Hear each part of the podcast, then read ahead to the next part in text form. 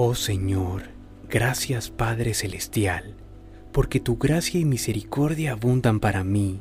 Me has bendecido. Bendito sea tu nombre.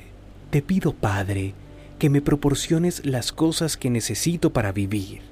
Tú más que nadie sabes cada una de ellas y que no falten en mi mesa el alimento, el trabajo y me mantengas con salud. Amén.